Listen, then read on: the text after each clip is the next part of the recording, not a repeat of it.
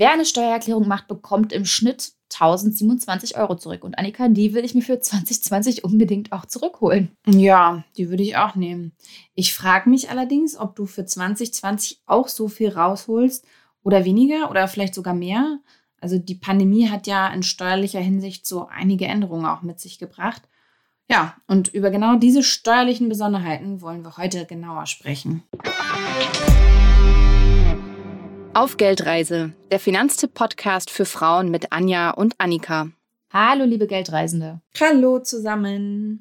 Wir haben noch eine Ankündigung in eigener Sache, denn es steht ein Abschied an. Annika wird uns nämlich verlassen. Ich persönlich bin tatsächlich auch ein bisschen traurig, aber Annika, es hält sich in Grenzen, denn der Abschied ist ja zum Glück nicht für immer, stimmt's? Ja, ich finde auch, also verlassen, Anja, klingt jetzt schon ganz schön hart. Also ich verlasse dich nicht. Das könnte ich so auch gar nicht, weil die Gott Geldreise, sei Dank. ja, naja, die Geldreise ist für mich so einfach so irgendwie unser Baby und Ja. ja, das kann ich nicht einfach so loslassen. Ähm, ja, und mit Baby habe ich jetzt auch gleich schon das richtige Stichwort geliefert, ähm, denn für mich gibt es eine kleine Pause, weil ich eben ein Kind bekomme und in Elternzeit gehe. Genau, und deswegen ist auch sofort klar, warum ich nur ein ganz kleines Tränchen verdrücke. Eigentlich freue ich mich viel mehr für dich, für euch und, und bin ganz gespannt auf alles weitere. Und ich, ich hoffe natürlich, dass dein Baby nur schläft und so gut wie nie rumquakt und, und dich, du dich super langweilst. Soll ja ab und an mal so sein und dann ganz, ganz viel Bock auf Podcast hast und dann doch ab und an äh, zu mir reinkommst in den Podcast. Genau, das ist der Plan. Das Baby schläft den ganzen Tag und wir machen nur Podcast. Ja, Idealvorstellung, oder? Das wäre doch ein Traum. Ja, das wäre wirklich ein Traum, aber ja, schauen wir mal. Also ich würde sagen, ich melde mich mal ab und an, vielleicht auch, ja, vielleicht so per Sprachnachricht oder so. Mhm. Ähm, ja, weil das ist ja, also es ist ja mein erstes Kind und ich muss ehrlich sagen, ich weiß noch nicht so recht natürlich, was mich jetzt erwartet und das Leben dreht sich ja dann einmal komplett, habe ich mir sagen lassen und ja, deswegen Kann ich ich kann, ja, genau, du weißt ja schon Bescheid, also ich kann dir da jetzt nichts versprechen, aber ja, schauen wir mal. Aber ihr hört es schon raus, mit dem Podcast geht es auf jeden Fall weiter. Im besten Fall ab und an mit Annika. Ich würde es mir übrigens sehr wünschen, Annika.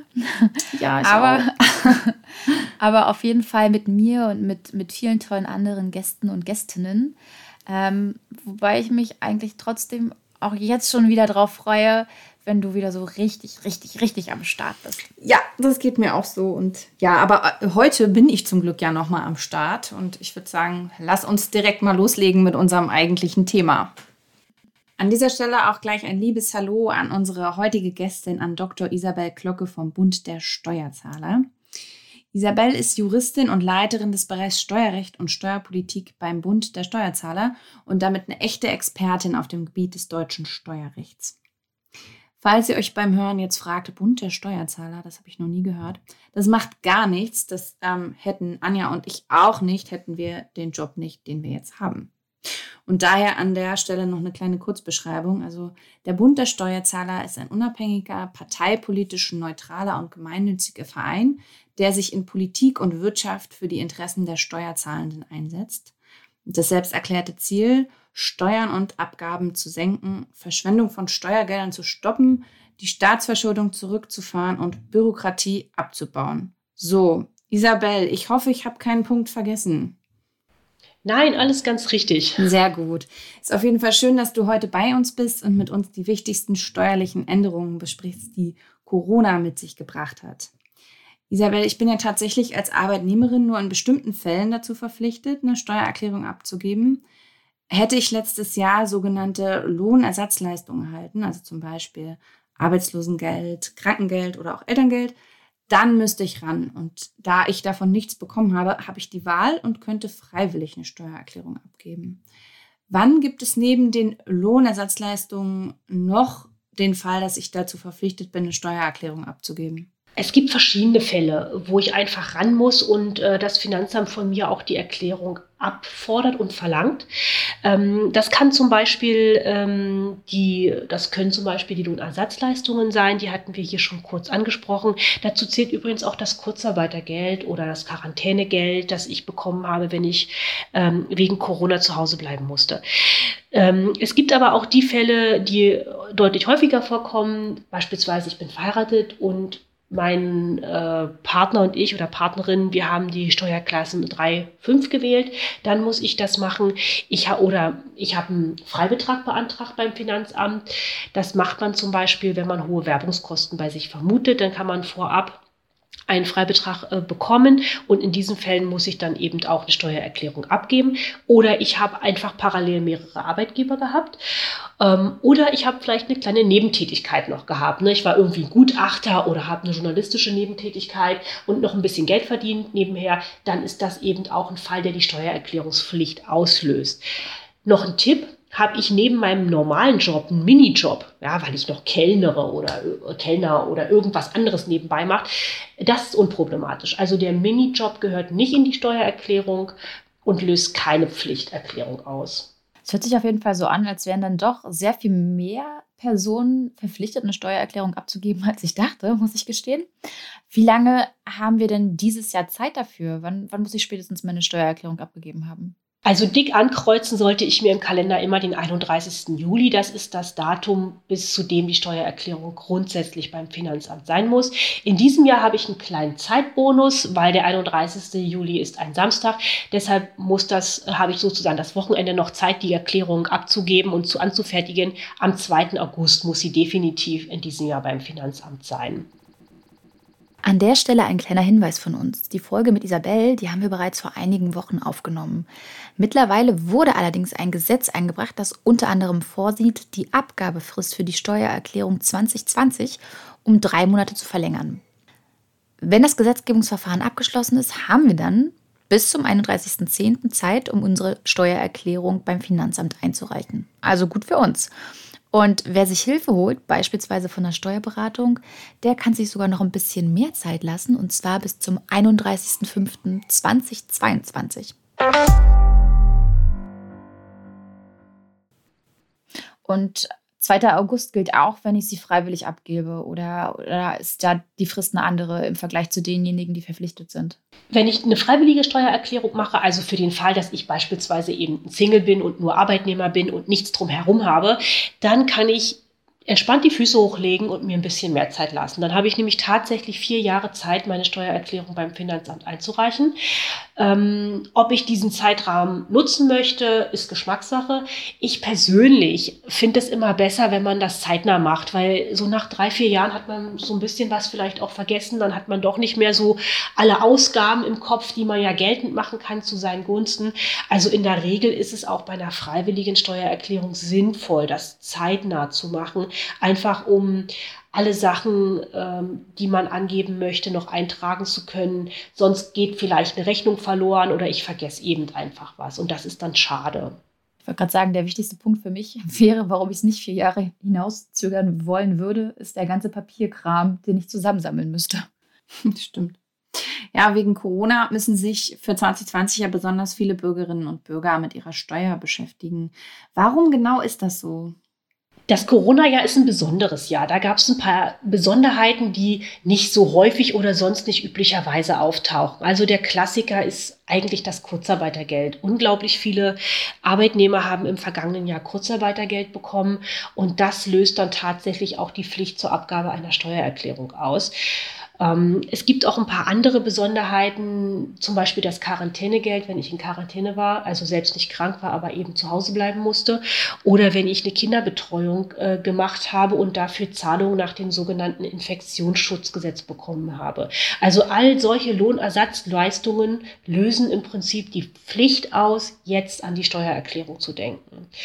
Ähm, und dann gab es eben noch ganz, ganz viele andere Punkte, ähm, die mit dem Corona-Jahr zusammenhängen, die vielleicht auch steuerlich relevant äh, sind. Also ich denke mal, der eine oder andere hat vielleicht im Homeoffice gearbeitet, also ist nicht jeden Tag ins Büro oder in, in die Firma gefahren. Mhm. Und auch das kann ich jetzt absetzen beispielsweise. Aber nicht alle, die Kurzarbeitergeld bekommen haben, die müssen ja ran, also zumindest theoretisch. Da gibt es doch auch noch mal eine Einkommensgrenze, die gilt, oder? Genau.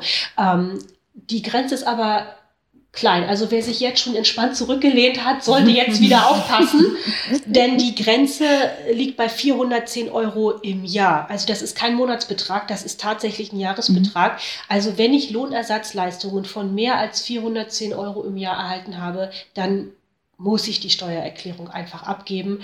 Und selbst diejenigen, die nur wenig Kurzarbeitergeld bekommen haben, die 410 Euro Grenze, die knackt dann doch fast jeder. Mhm. Sind also vermutlich wirklich mehr Leute, die eine Steuererklärung abgeben müssen. Hast du eine Zahl für uns, wie viel mehr Personen fürs Steuerjahr 2020 eine Steuererklärung abgeben müssen, jetzt also im Vergleich zum Steuerjahr 2019? Das ist totale Spekulation. Da gibt es mhm. in äh, den Foren die unterschiedlichsten Vermutungen und Angaben. Ich will mich an den Spekulationen auch gar nicht beteiligen, weil man ja differenzieren müsste, ist das vielleicht jemand, der ohnehin eine Steuererklärung abgeben muss, weil er vielleicht verheiratet ist, also sowieso in der Pflichtveranlagung steckt und dann kommt eben das Kurzarbeitergeld nur nochmal on top und löst das eben nochmal mhm. aus. Oder ist das jemand, der bisher freiwillig eine Steuererklärung abgegeben hatte, schon seit Jahren und sagt, ja, mache ich eben in diesem Jahr auch halt eine, weil ich muss. Oder ist das jemand, der noch nie eine gemacht hat und jetzt wirklich zum ersten Mal sich äh, hinsetzt und die Erklärung ausfüllt. Also da gibt es so verschiedene Konstellationen deshalb kann man die Zahl, wie viel tatsächlich mehr Steuererklärungen kommen, noch gar nicht bestimmen. Ich bin tatsächlich gespannt. Ähm, und wir werden das auch äh, genau beobachten, wie sich da die Zahl entwickelt. Also ähm, ich gehe schon davon aus, dass es deutlich mehr Erklärungen geben wird. Die Finanzämter richten sich darauf, glaube ich, auch gerade ein. Mhm. Ähm, das ist halt einfach so, ja. Aber eine fixe Zahl habe ich leider nicht. Mhm. Eine Aussage, die in dem Zusammenhang ähm, auch noch durch die Medien geistert, ist ja, dass alle, die Kurzarbeitergeld bezogen haben, sehr wahrscheinlich Steuern nachzahlen müssen. Was ist da dran? Lese ich immer wieder, da ärgere ich mich ehrlich gesagt äh, ziemlich mhm. drüber, weil es nur die halbe Wahrheit ist. Also es gibt tatsächlich äh, Fälle, wo ich nach einer Kurzarbeit auch noch Steuern nachzahlen muss. Das ist für die Betroffenen super unglücklich, mhm. weil die haben natürlich erstmal weniger bekommen, weil das Kurzarbeitergeld ist ja deutlich weniger als das reguläre Gehalt. Die meisten waren ja auch unfreiwillig in Kurzarbeit, also die wären ja gern zur Arbeit gegangen. Mhm. Ähm, und wenn dann das Finanzamt noch mit einer Nachzahlung kommt, ähm, sind die sauer und das verstehe ich. Aber, und das ist ganz, ganz wichtig, das sind bestimmte Fallgruppen, die eine Nachzahlung bekommen. Viele Leute, die Kurzarbeitergeld bekommen haben, kriegen auch eine Steuererstattung. Deshalb keine Angst haben, in ganz, ganz vielen Fällen bekomme ich sogar noch Geld zurück. Das klingt auf jeden Fall schon mal ganz gut. Hast du da vielleicht, ich sage jetzt mal ein oder zwei Personas für uns, also Beispiele? Zum einen, wann ich mit einer Nachzahlung sehr wahrscheinlich rechnen müsste und wann ich aber trotz Kurzarbeitergeld sogar mit einer Erstattung rechnen kann? Ja, das lässt sich natürlich so ganz pauschal nicht sagen. Ich versuche mal so ein paar äh, so ein paar Kniffe zu geben, dass man so eine mhm. grobe ja. Einschätzung hat, weil Steuerrecht ist immer Einzelfallrecht. Also da guckt man sich ja immer den konkreten Menschen an mit all seinen steuerlichen Sachen und alles, allem, was er so auch selbst absetzen kann. Deshalb hängt es natürlich davon ab, äh, wie lange war ich in Kurzarbeit, wie viel Kurzarbeitergeld habe ich bekommen, habe ich noch Nebeneinkünfte, zum Beispiel, weil ich eine Eigentumswohnung vermietet gehabt habe, bin ich verheiratet, habe ich Kinder und so weiter. Ne? Also äh, das wird ja alles in die Steuerberechnung mit einbezogen. Typische Parameter für eine Steuernachzahlung ähm, sind dass ich verheiratet bin, also noch einen Partner habe, der Einkommen hat. Ähm, das kann eben dazu führen, ähm, dass es zu einer Nachzahlung kommt. Ähm, es kann auch äh, bei denjenigen äh, passieren, die äh, so eine Art Kurzarbeit, so eine kleine Kurzarbeit hatten. Also wo innerhalb eines Monats sowohl Arbeitslohn gezahlt wurde, als ich auch Kurzarbeit hatte. Das mhm. haben jetzt zum Beispiel Leute im, in der Reisebranche ganz oft gehabt. Also die Reisebranche lag ja am Boden im vergangenen Jahr, aber die Mitarbeiter mussten doch noch ein paar Stunden arbeiten, um Stornierungen und Kundenanfragen zu bearbeiten. Und wenn ich dann vielleicht im Monat 10, 20 Stunden gearbeitet habe, dafür Lohn bekommen habe und den Rest mit Kurzarbeitergeld aufgestockt bekommen habe, dann kann es eben passieren, dass diese Steuernachzahlung ähm, zustande kommt. Also immer, wenn innerhalb eines Monats verschiedene Sachen aufeinandertreffen. Das sind so ein paar Grundregeln. Ich mache es mal gern an einem Beispiel fest. Also nehmen wir ähm, an, da ist die Eventmanagerin, die normalerweise oder jemand aus der Eventbranche, ähm, wo das reguläre Bruttogehalt bei 3000 Euro im Monat liegt. Und derjenige war oder diejenige war jetzt einfach äh, sechs Monate in Kurzarbeit null. Das heißt, Sie war echt zu Hause und hat zu 100 Prozent eben das Kurzarbeitergeld bekommen und keinen Arbeitslohn nebenher. Ähm, und ist dann eben wieder äh, in den Beruf eingestiegen und hat die letzten Monate des Jahres wieder normal gearbeitet. Also für diese Konstellation ist es so, dass in der Zeit, wo ich ganz normal Lohn bekommen habe und gearbeitet habe, mein Arbeitgeber mir ja Lohnsteuer abgezogen hat. Und zwar mehr, als ich eigentlich zahlen muss. Und das wird mit der Steuererklärung jetzt verrechnet. Da wird praktisch verglichen, was habe ich bezahlt schon über meinen Lohn und was hätte ich eigentlich tatsächlich an Steuer zahlen müssen.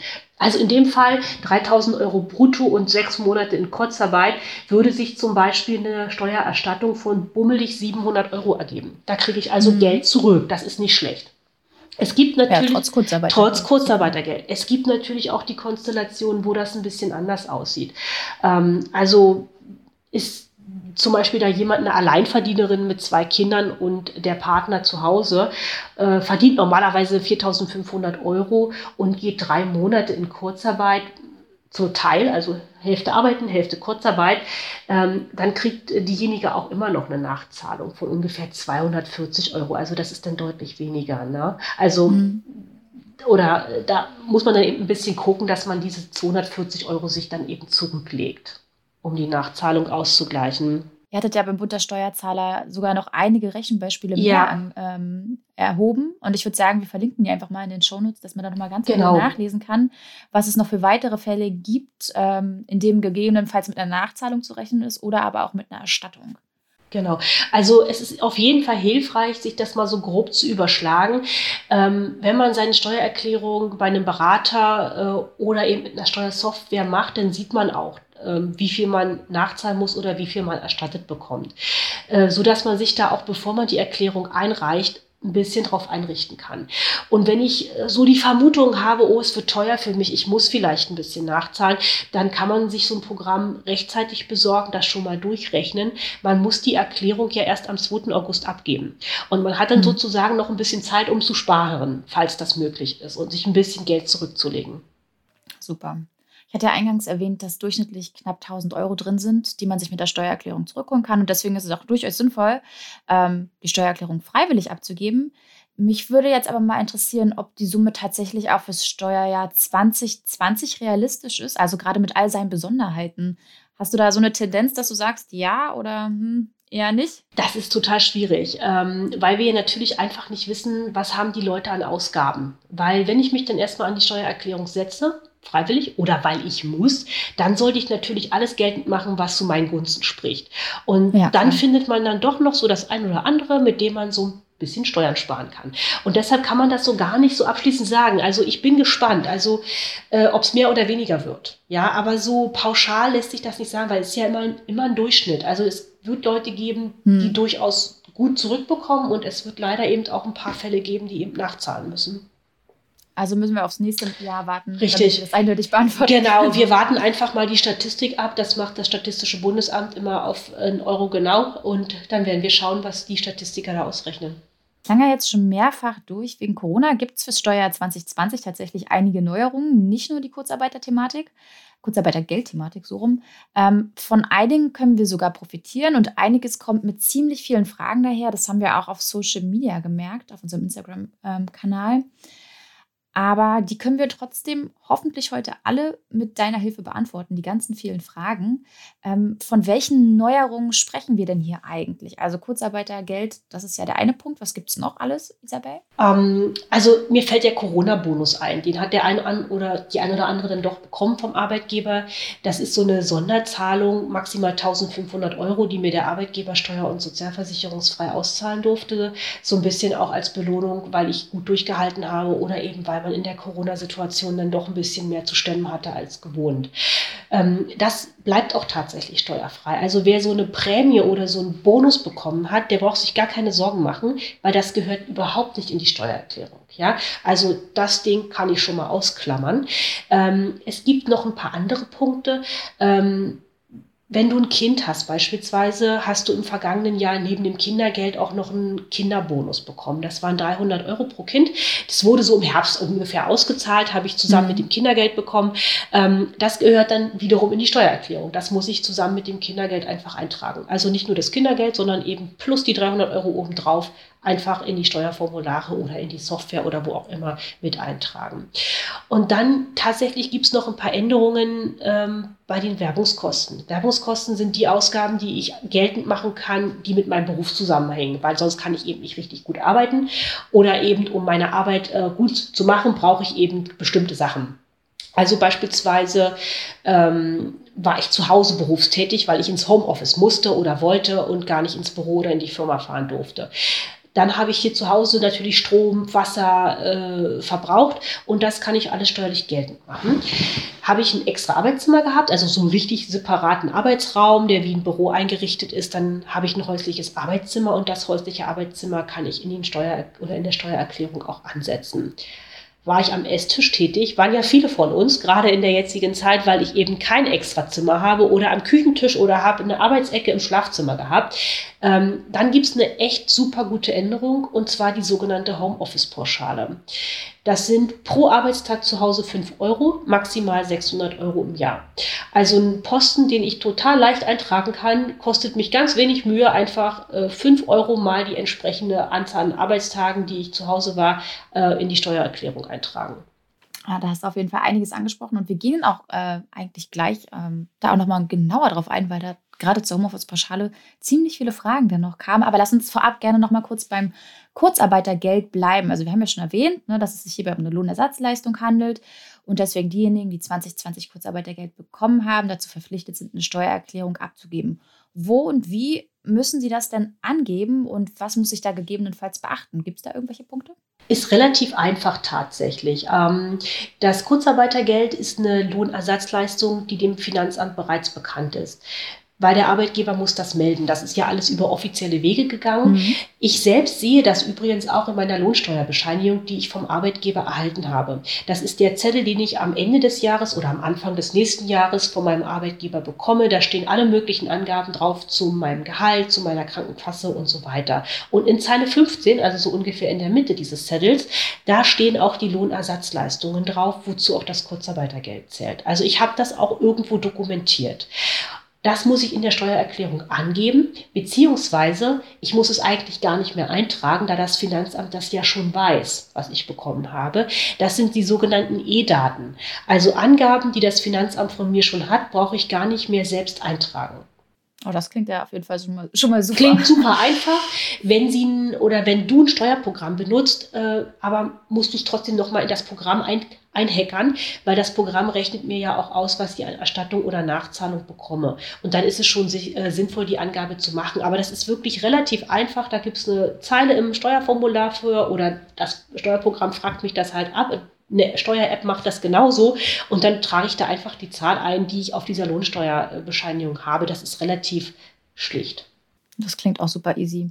Viele Unternehmen haben ja das Kurzarbeitergeld für ihre Angestellten aufgestockt. Manche sogar bis auf 100 Prozent ergeben sich ähm, daraus vielleicht gegebenenfalls steuerliche Nachteile oder, oder Punkte, die ich jetzt ganz anders berücksichtigen müsste. Ja, also ähm, das haben viele Arbeitgeber gemacht. Ähm, wenn sie bis zu 80 Prozent aufgestockt haben, war auch dieser Aufstockungsbetrag äh, steuer- und sozialversicherungsfrei. Ähm, diesen Zuschuss, den ich da bekommen habe zum Kurzarbeitergeld, der ist auch eine Lohnersatzleistung und das muss ich dort genauso mit angeben. Hat der Arbeitgeber darüber hinaus, also bis zu 100 Prozent aufgestockt, musste ich einen Teil eh schon ähm, über die Lohnsteuer abrechnen. Also da hängt es ein bisschen vom Einzelfall ab. Aber auch all das sehe ich auf meiner Lohnsteuerbescheinigung, ähm, die ich, wie gesagt, am Jahresende vom Arbeitgeber bekomme. Das ist so ein ja, Zettelchen, meistens so ein Ökopapier, die nicht das, äh, wo das alles draufsteht. Und ähm, da sind die einzelnen Angaben auch drauf. Das ähm, kann ich nochmal nachchecken, ob das tatsächlich stimmt. In der Regel passt das aber. Und die Daten kann ich dann auch eventuell in meine Steuererklärung übernehmen. Und wird auch diese Aufstockung gleich wieder automatisch elektronisch gemeldet? Oder ja. muss ich das dann tatsächlich separat eintragen? Das sollte der Arbeitgeber ähm, alles gemeldet haben. Das sollte in der Lohnsteuerbescheinigung enthalten sein und da dürfte das Finanzamt auch Bescheid wissen, weil das ja alles auch über die Lohnabrechnung geflossen ist. Mhm. Ja, neben Kurzarbeitergeld gab es ja auch noch weitere finanzielle Hilfen, also zum Beispiel die Sofort- oder die Überbrückungshilfe für Selbstständige oder eben diejenigen mit Unternehmen. Auch die Corona-Hilfen zählen zum Betriebseinkommen dazu und müssen versteuert werden. Ist das richtig? Und wo gebe ich das an und welche Besonderheiten gibt es, die ich gegebenenfalls berücksichtigen muss, wenn ich eben Corona-Hilfen beansprucht habe? Ja, wenn du Selbstständiger bist, also Solo-Selbstständiger oder ein, ein, Unternehmen hast, dann wird es in der Tat ein bisschen komplizierter, in diesem Jahr die Steuererklärung ähm, abzugeben, weil diese Hilfsmaßnahmen sind zwar Zuschüsse, die ich nicht zurückzahlen muss, aber sie sind Betriebseinnahmen. Das heißt, sie gehören in meine Steuerunterlagen hinein und das Finanzamt checkt das auch in diesem Jahr besonders ab. Denn es gibt ein extra Formular, eine extra Anlage, Corona-Hilfen, wo ich das nochmal gesondert erklären muss. Also das wird schon sehr sorgfältig geprüft, was ich da bekommen habe und dann wird auch gegengerechnet, ob ich das äh, zurecht bekommen habe oder vielleicht ähm, ich mehr beantragt habe, als ich tatsächlich äh, gebraucht hätte. Ihr Lieben, an der Stelle machen wir eine kleine Pause von einer Woche. Lasst mir das geballte Steuerwissen und die ganzen Neuerungen, die Corona so mit sich gebracht hat, in Ruhe sacken oder lest gerne nochmal das ein oder andere in unseren Ratgebern nach. Die wichtigsten haben wir euch in den Shownotes verlinkt. Die findet ihr entweder bei finanztipp.de slash podcast oder ihr klickt einfach auf den Link in der Bio auf unserem Instagram-Account auf Geldreise. Tja, und nächste Woche geht es dann weiter mit Annika, mir, unserer Expertin Isabel Glocke und den ganzen weiteren Neuerungen fürs Steuerjahr 2020. In diesem Sinne, bis nächste Woche. Ciao.